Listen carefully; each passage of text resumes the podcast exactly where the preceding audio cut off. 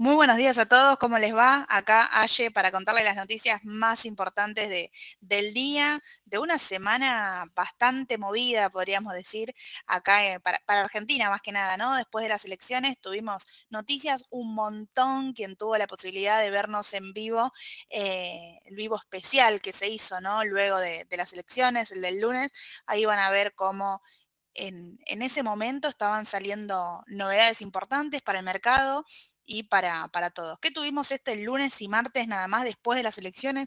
Tuvimos devaluación, que se llevó al dólar a 3.50. Tuvimos aumento de tasa de 21 puntos.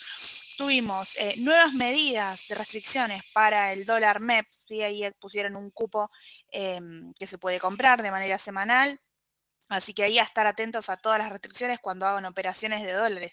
Tuvimos un aumento significativo de los dólares financieros, ¿sí? subieron subieron y se ubican, cortaron la línea de los 600 sin ningún tipo de problema en la primera jornada y tuvieron aumentos bastante grandes, tanto el dólar MEP, bueno, el dólar oficial detrás de esta devaluación, como también el dólar contado con liquidación.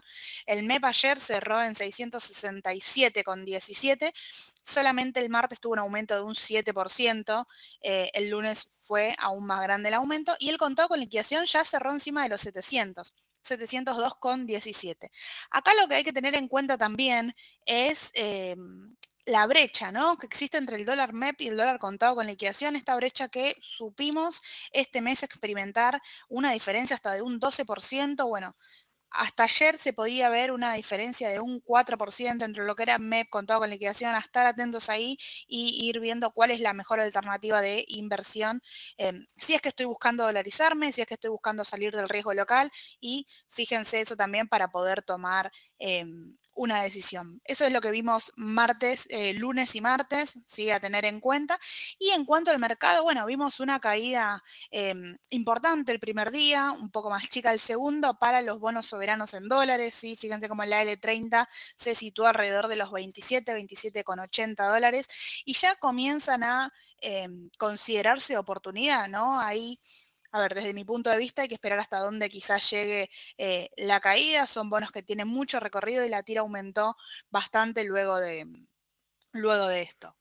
Como noticia eh, particular, bueno, siguen viniendo también los balances de las acciones locales, así que ahí a estar atento porque en medio de la volatilidad tenemos novedades puntuales de las empresas que hay que tener en cuenta.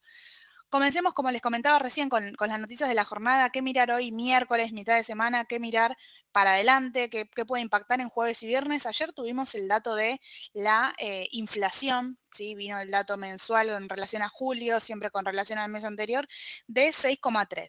Se esperaba alrededor del 7%, la realidad es que el dato eh, para, para, muchos, digamos, opina que, quedó corto, que no, es, eh, no refleja 100% quizás una realidad, pero ya se está hablando del dato de agosto, que es el que va a impactar eh, con esta devaluación, todo este aumento del tipo de cambio que lo va a llevar sin duda el precio de la inflación, que puede llegar a rondar alrededor de, entre el 8 y el 10%. Así que ahí a estar atentos y seguir todos los, em, todos los instrumentos ¿no? que estén relacionados a la inflación y ver si quizás se pueden aprovechar. Desde ese lado tienen, además de los bonos duales, los bonos que ajustan únicamente por ser eh, con vencimiento en 2024 y el 2026. Cualquiera de los dos están operando también con mucho volumen.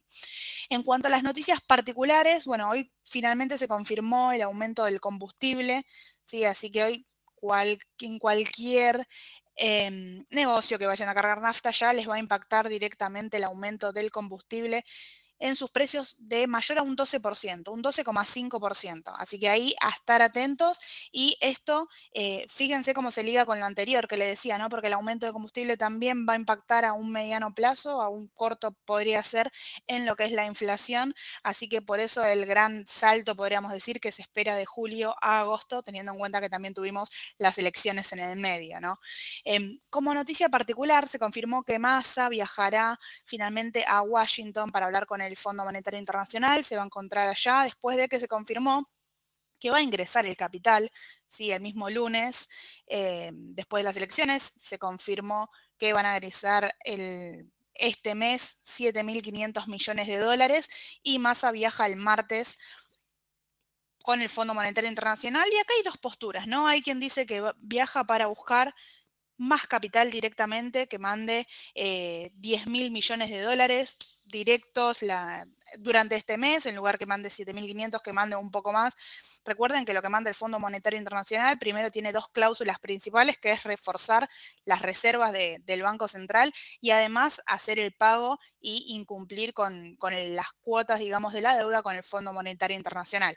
Así que ahí estaría solicitando quizá más, em, más capital. Bueno, lo positivo es que va a viajar el martes y vamos a estar todos atentos a ver si tenemos algún tipo de novedad o si se adelanta algo más de forma particular y se confirma qué es lo que va a ir a buscar.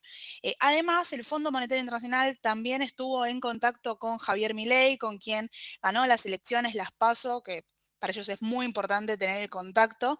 Eh, estuvieron en contacto con Javier Milei, tuvieron en contacto también con Luciana Laspina, ¿sí? Así que ahí, eh, por el Patricio, bueno, por el, perdón, por el partido de referencia de Patricia Bullrich, está en contacto continuo con los candidatos del Fondo Monetario Internacional que siguió las elecciones muy de cerca.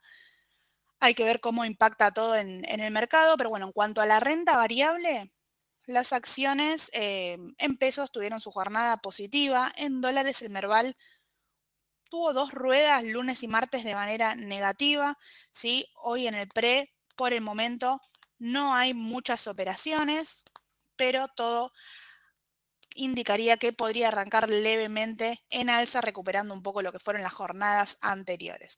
Lo más castigado de estos días fue el sector bancario, un sector importante para tener en cuenta, bueno, y ver el minuto a minuto, buscar también las, las oportunidades, ¿no? Quien, quien le gusta quizá busca algo de riesgo, bueno, ve las acciones que más bajaron y buscarle el piso también.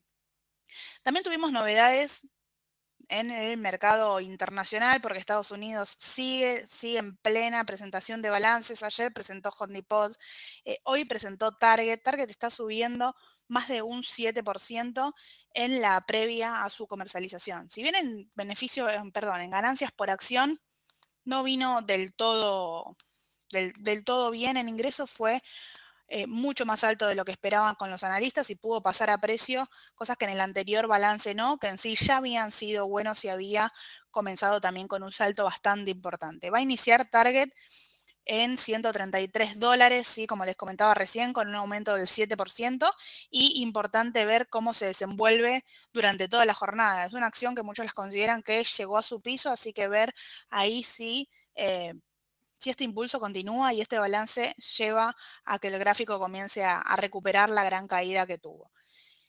Por otro lado, también tuvimos novedades acerca de Tesla. Tesla está cayendo más de un 2% en el pre porque anunció su segundo recorte de precios en China.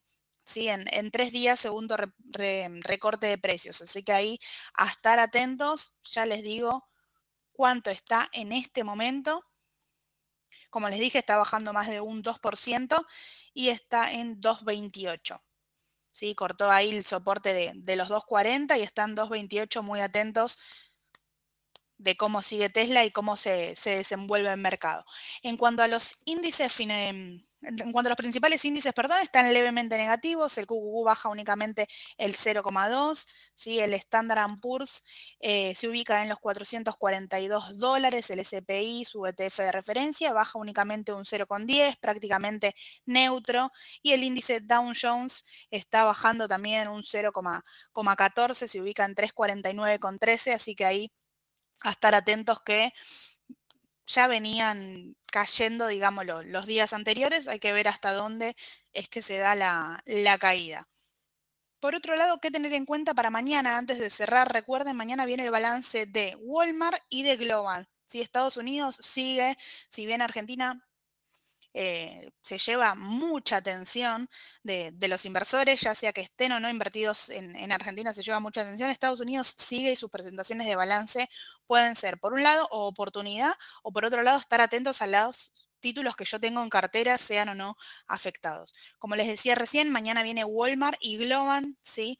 Walmart viene en la previa a su comercialización y Globan viene en, en el after, así que ahí a estar muy atentos y como les decimos siempre, Cualquier duda nos escriben, tienen todos nuestros puntos de, contacto. Mañana Sole y Edu los esperan en las mañanas del mercado para repasar esta información, ver novedades, cómo cerró el mercado y cómo llegamos hasta el último día de, de la semana y a estar 100% atentos. Espero que tengan una excelente jornada. Bueno, les mando un saludo a todos. Hasta luego.